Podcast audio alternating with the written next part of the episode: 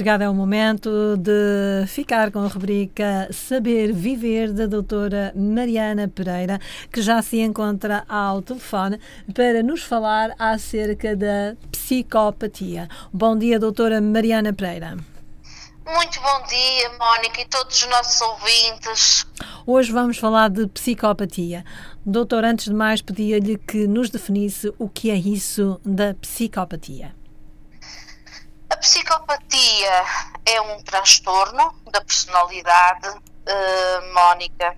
É um transtorno, olha, chato, grave, que cria muita dor, muitos danos. A psicopatia por vezes é tão difícil de diagnosticar. É, é uma perturbação tramada, como eu costumo dizer. Hum.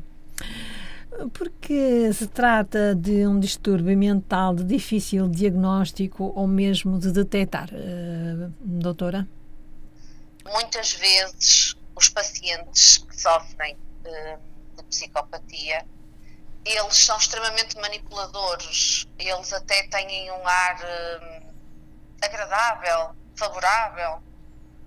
O problema está no comportamento, porque de facto existem testes uh, específicos para podermos fazer este diagnóstico.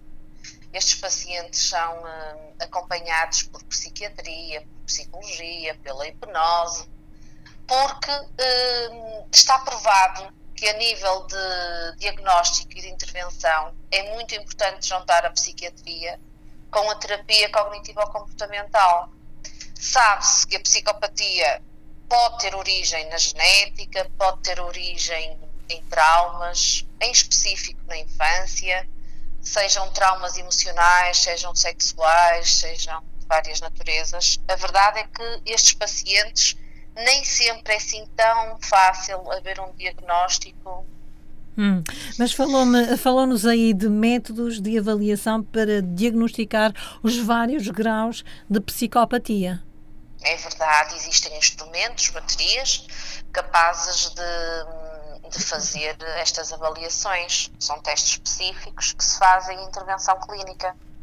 E é nesse contexto que podemos uh, uh, observar o, o comportamento do, de um psicopata com esses. É, uma, é uma das formas, é uma das formas, Mónica, porque, claro que nós sabemos que as avaliações nunca são hum, feitas de uma só forma, não é? Uhum. Depois temos a entrevista, a família é muito importante, a intervenção uh, familiar, muitas vezes os amigos, as pessoas que conhecem, porque hum, pelo grau de dificuldade que existe em fazer um diagnóstico, para já não é um diagnóstico rápido não é? Uhum. Uh, e muitas vezes o comportamento, como dizia há pouco, é mesmo o que nos sobressai. O impulso, a falta de empatia, o egocentrismo, uh, o narcisismo no sentido de eu quero, posso e mando uh, em determinadas situações. E portanto, portanto aí já nos está a falar. Já nos está a falar das características de, da psicopatia. Sim, sim, sim. Uhum. Porque ao fazermos o diagnóstico, não é? Nós uhum. vemos estas características, conseguimos avaliar padrões um, que nos levam a, a, uma avaliação mais correta possível. Pois. Um, há mais homens que mulheres uh, portadores deste transtorno uh, de personalidade? E porquê, doutora? De facto, os estudos científicos mostram-nos que sim.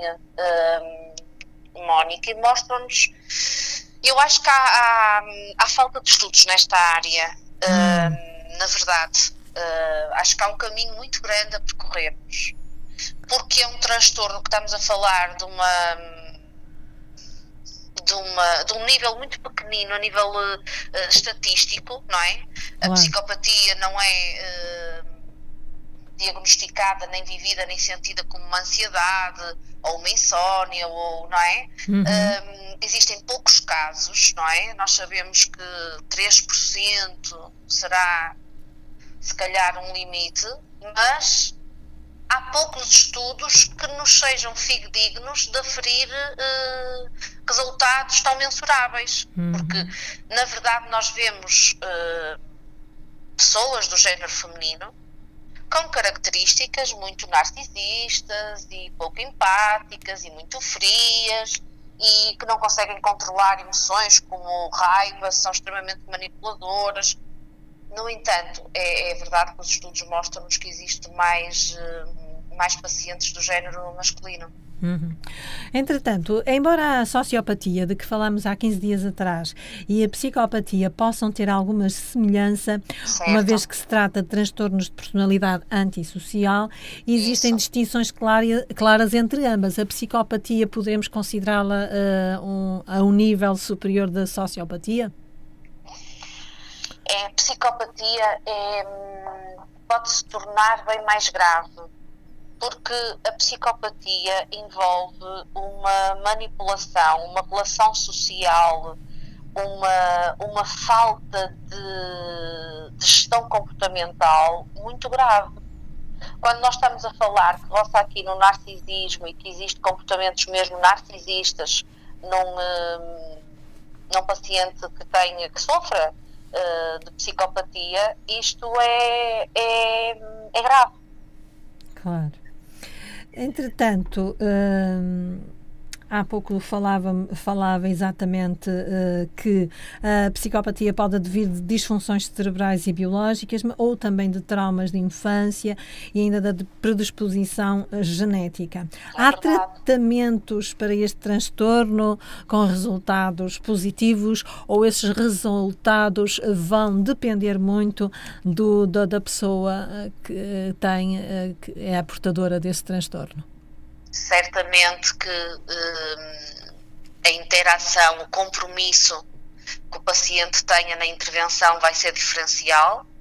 Uh, os resultados positivos, uh, para já temos que perceber o que é que é um resultado positivo, porque nós sabemos que a psicopatia é uma perturbação que, que é crónica, não é? Que Mas não, não, há... não vai e vem Agora, há resultados positivos. Há, posso lhe dar um, um exemplo de um caso que tivemos na clínica, de um paciente que não conseguia relacionar-se uh, bem com a família.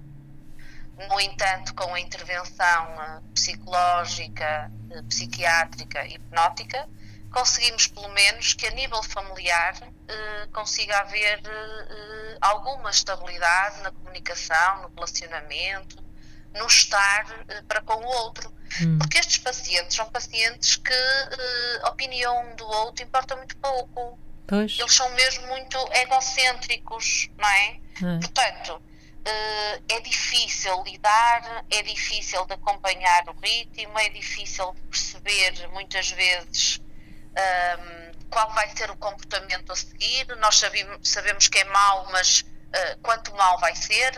Uh, e isto são tudo uh, fatores que no dia a dia das pessoas, das famílias, dos colegas de trabalho, dos amigos, uh, se torna complicado de gerir porque é muito rápido.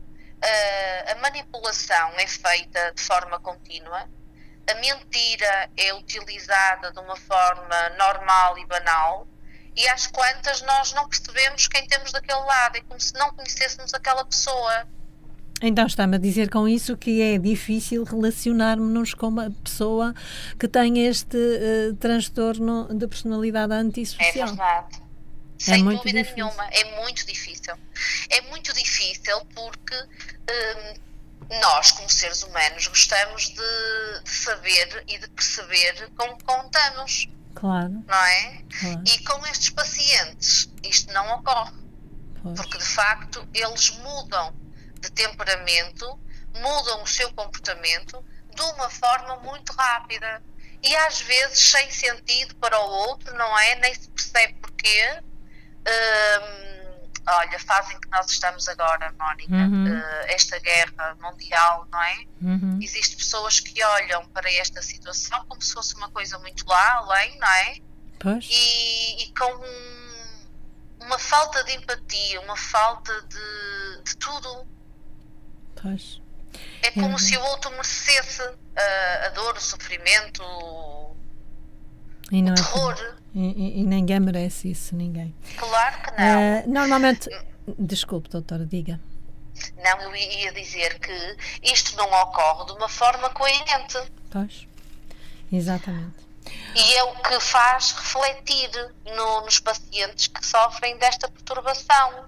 Porque este transtorno não é coerente, não é algo que nós sabemos que vai ser assim. Não. Como existe muita manipulação, existe aqui, por norma, estes pacientes são pacientes que a nível cognitivo são muito inteligentes.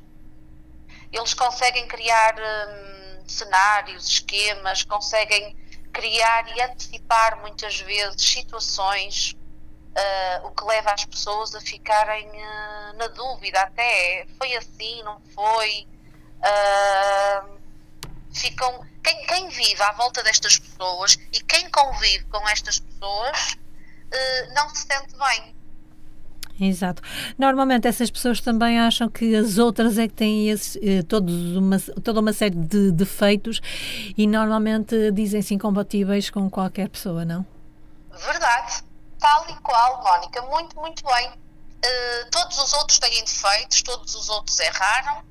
Assumir um erro é impensável, assumir uma culpa não, não está na equação, como eu costumo dizer. Uhum. Portanto, os outros têm sempre, sempre hum, defeito, têm sempre culpa no cartório. Então quer dizer que este tipo de pessoa só se pode dar com outro tipo de pessoa portador do mesmo problema? Uh, Ou também não. Também não. também não, Mónica. Porque ah. dois a puxar para o mesmo lado. É difícil. Num lado uh, turbulento, uhum. o resultado será terrorífico. Oh, meu Deus. Uh, mesmo, porque de facto estas pessoas, quando percebem que existe uma outra pessoa com a mesma capacidade, esteja a mesma inteligência, ou que consiga uh, contornar, uh, eles ficam muito furiosos. Ficam furiosos. e a raiva, a frustração, a sensação Mónica, de que estão a ser muito controlados. Hum. Isto é uma característica uh, que acompanha todos ah, os pacientes que, que, se, uh, que, têm esta perturbação, este transtorno da personalidade. Eles não Portanto, gostam. Eles sentem-se muito controlados pelo outro, quando às vezes nem é o caso. Pois é, e até se sentem à paz nas tantas, exatamente como a doutora dizia, controlados e não gostam muito de, de uh, que a pessoa os esteja muito perto deles, porque a acham muito absorvente, não é? sim, sim, sem dúvida, mas a nível do controle a todos os níveis. Estamos hum. a falar de um controle emocional, de um controle financeiro, de uma gestão do tempo, de muitos fatores que fazem parte de, do dia a dia, de todas as pessoas que se relacionam com outras. estes pacientes não toleram uh, o facto de acharem que estão a ser controlados e muitas vezes é aqui que nós percebemos que este transtorno da personalidade uh, tem mesmo que ter uma intervenção clínica urgente. Há situações em que, de forma voluntária, nós conseguimos fazer uma intervenção o mais adequada possível a cada caso. Há situações que as pessoas não aguentam e, de facto, uh, afastam-se de pessoas tão tóxicas e tão. Uh, manipuladoras e, e, com este transtorno, porque estes pacientes também acabam por sofrer uh, as consequências, as penalizações de, da doença, porque é importante percebermos que é uma doença Claro. Doutora, mas eles nem sempre entendem isso como tal, mas sim como características uh, deles e normalmente não são muito uh, amigos uh, de quererem o auxílio de um especialista, não é? Eu acho que a Mónica foi muito generosa agora. Foi. Porque foi muito. Porque de facto estes pacientes acham que é mesmo característica e não têm doença nenhuma. Ah, Mas nós, nós sabemos, e as pessoas que convivem com estas pessoas precisam de perceber e de saber que isto é uma doença. Assim como o diabético tem uh, muitas vezes a fase da negação, da rejeição, da doença e de. não é? Estes pacientes uh, nem têm consciência às vezes. E na maior parte dos casos, Mónica, eles não procuram ajuda uh, médica, clínica, eh, porque eles não têm problema nenhum. São normalíssimos. Os outros é que são os anormais. inteligentíssimos uh, são uh, o topo do topo a nível de tudo o que há de melhor. Portanto, ah. estas pessoas são boas em tudo. Elas são exemplares, elas são corretas, elas são para elas. Sim, sim, claro. Na verdade, elas falham constantemente com o outro. É verdade. Elas falham no compromisso, elas falham na franqueza, elas falham na honestidade, elas falham hum, na gestão emocional. Porquê? Porque eh, sofrem de um transtorno, de uma doença que as impede de ter sequer consciência do seu estado real. E entretanto, doutora, será que eles sabem exatamente o que querem? Eles acham que sabem o que querem. São pessoas muito firmes, Mónica. São hum. pessoas muito inteligentes, como já disse, são pessoas que planeiam, que estudam, que curiosamente os pacientes que, que já tivemos são pessoas muito cultas, são pessoas. Isso, muito cultas. Uh, que procuram uh, estar muito atuais uh, com temas comuns do dia a dia. São pessoas que, que são... se alimentam muito de, de atualidade e de, de cultura geral. E normalmente nós olhamos para ele e convivemos com eles e nem nos apercebemos de que eles estão a sofrer, só muito lá para a frente, não é? Ou quando eles admitem que, é que nós uh, somos alertados uh, para a situação e dizemos bolas, mas entretanto não era eu que tinha as falhas, mas sim ele, e projetava assim em mim. É Muitas isso. vezes, Mónica, existe uma, um mito, hum. porque é, é, quase como se fosse uma crença hum. de que estes pacientes realmente eles são o topo dos topos. Na verdade, eles usam muitas máscaras. Exatamente. E, e, e sofrem com isto, porque de facto nós não conseguimos. Quando nós ouvimos alguém que é bom em tudo, que não consegue ser humilde, não consegue ser empático, não consegue fazer melhorias contínuas, não consegue ajustar-se, não consegue refletir, isto é um bloqueio enorme na felicidade das pessoas. Nós sabemos que as mentes mais conscientes são aquelas que se cultivam e que tentam ser melhor todos os dias. Claro. Estas pessoas não, elas já são as melhores desde que nasceram. Claro. Doutora, uh, ficamos esclarecidos quanto à sociopatia e psicopatia. Uh, foi um prazer trabalhar consigo ao longo deste, deste período, que foi enorme. Aprendemos muito, muito consigo. Uh, faço votos que continue a sua caminhada da melhor forma e que seja muito feliz, transmita essa felicidade aos outros e consiga ajudar tantas pessoas que precisam exatamente de ajuda. Foi um prazer trabalhar consigo. Mónica, um beijinho grande. Uh, uma excelente semana para si e para todos os nossos ouvintes. O prazer foi meu. Obrigada pelo convite, obrigada pela sua entrega, pelo profissionalismo, está bem? Obrigada. Estamos sempre juntas. Amém. Um abraço apertadinho a todos. Assim também, doutora. Até à próxima. Até à próxima.